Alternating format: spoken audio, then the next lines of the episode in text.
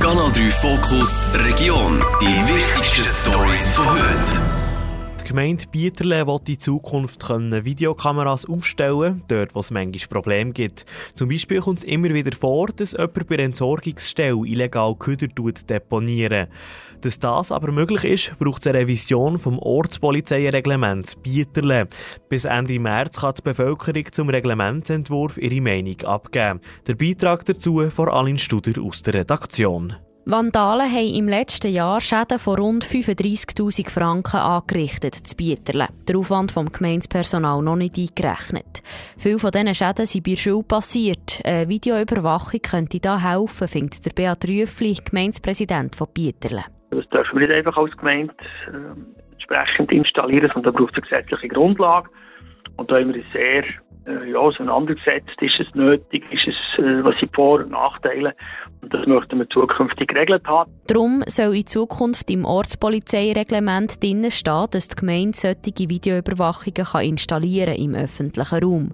Es ist aber nicht so, dass dann an jedem Strassenecke eine Kamera steht. Man muss sich bewusst sein, erstens mal ist das eine sehr teure Sache. Also man muss dort äh, sehr gut überlegen, Aufwand und Ertrag. Äh, aber es zeigt sich einfach auch, also jetzt, es gibt andere Gemeinden, auch kleinere Gemeinden, die das gemacht haben, die noch einen guten Erfolg haben, aber auch grundsätzlich in den grösseren Städten. Die Videoüberwachung macht es nachher einfacher herauszufinden, wer das die Schäden hat angerichtet. Laut dem Beat Rüffli hat das Problem vom Vandalismus in den letzten Jahren tendenziell zugenommen zu Bieterle. Wir sind auf der Meinung, wenn man hier jetzt nicht einerseits die Bevölkerung entsprechend sensibilisiert, respektive eben auch gesetzlich regelt, dann wird das weitergehen.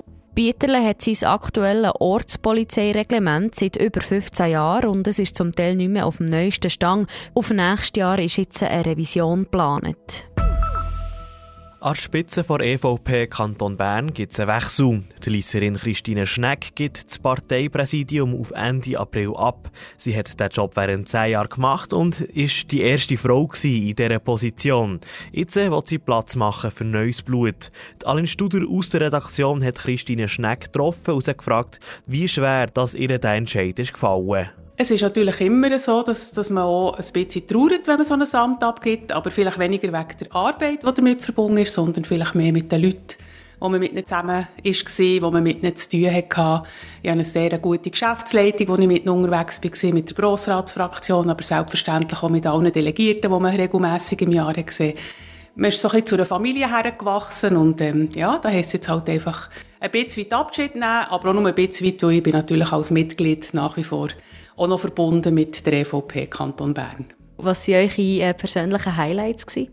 Es hat Wahlen gegeben, die wir gewonnen haben. Da, hat man sich, da freut man sich natürlich sehr. Ähm, und Highlights sind für mich eben auch immer wieder die Zusammenkünfte, das Ringen um Politik, so in der Delegiertenversammlung, wenn verschiedene Meinungen aufeinandertreffen. Und gerade in einer Volkspartei, wie wir eine sind, kann das sein, dass ähm, man von, von, links bis rechts verschiedene Meinungen hat zu einem Thema. Wir haben etwa die auch kontradiktorisch ähm, Abstimmungsvorlagen diskutiert. Und das sind für mich so Highlights, wenn man wirklich sich mit der Politik auseinandersetzt, im Ringen darum, was ist das Beste für den Kanton Bern. Ich kann mir vorstellen, es hat sicher auch Momente gegeben, wo es vielleicht nicht immer so lustig war oder was für euch schwierig war. Was kommt nach da spontan Sinn? Ja, manchmal waren es so die zwischenmenschlichen Beziehungen, wenn man sich nicht verstanden hat, wenn man fest müssen ringen oder, oder halt auch, wenn man Verluste eingefahren hat bei den Wahlen. Jetzt aktuell die letzten Grossratswahlen, wo so drei so tolle Grossrätinnen sind abgewählt wurden. Einfach auch ein bisschen wegen, wegen unserem Wahlsystem, das einfach nicht ganz gerecht ist und vor allem die grossen Parteien bevorzugt. Am Sonntag einer Woche kommen im Kanton Bern zwei grosse Verkehrsprojekte an Turnen. Zu Arwangen wird man eine 3,6 km lange Umfahrungsstrasse bauen, die den Verkehr durch das Dorf reduzieren soll. Der Ortskern wird man sicherer und ruhiger machen mit Velostreifen, Trottoir und auch neuer Linienführung für die Bahn. Auch beim Projekt Burgdorf Oberburg Hasle wird man die Dörfer vom Auto- und Schwerverkehr entlasten und der ÖV fördern. Zusammen kosten die beiden Projekte über 400 Millionen Franken. Die Meinungen zu den Verkehrssanierungen im Kanton Bern gehen auseinander. Der Beitrag von Robin Niedermeyer aus der Redaktion. Die Umfahrungen machen Sinn, findet der Bieler FDP-Grossrat Peter Bohnenblust. Es profitieren alle davon, wie er sagt. Wichtig ist für mich, für uns, dass eben Lebensqualität und Sicherheit kann in massivem äh, Umfang kann gesteigert werden kann Es gibt Sicherheit für Schulkinder, es gibt äh, Lärm, der weggeht, es gibt eine Umlagerung vom Verkehr, es gibt dem Sinne nicht mehr Verkehr. Darum ist es ja heute notwendig, mit Langabklärung gemacht, mit Alternativen gesucht. Auch der ÖV kann von den Sanierungen zu Arwangen und zu Burgdorf profitieren, so der Peter Bohnenblust weiter. Es ginge zwar Land verloren, das hat man aber abgewogen und durch mit Naturschutzmaßnahmen kompensieren. Auch bei den Finanzen hat man alles abgeklärt. Das Geld hat mit dem Sinne in der Planung drin. Man hat auch redimensioniert dort, wo man können. Darum ist das ein vertretbarer Aufwand, wenn man die Vorteile alle sieht. Anders gesetzt Nora Soder, Bieler Grossrätin der Grünen. Die beiden Projekte Sarwangen und Burgdorf sind schlicht zu teuer für den Kanton. In einer Zeit, wo der Kanton Bern ein Defizit in dreistelliger Millionenhöhe aufweist, weil die Nationalbank keine Gewinne können ausschütten ist es für mich nicht nachvollziehbar, warum ein Strassenprojekt für 430 Millionen Franken umgesetzt werden sollte.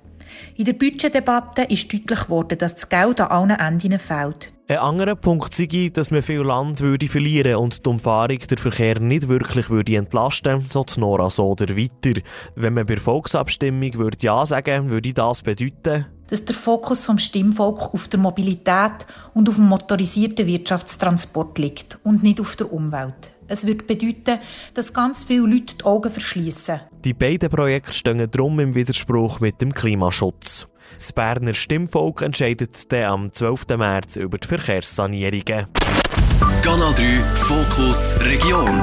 Nachher auf Spotify und Apple Podcasts. Jederzeit kompakt informiert.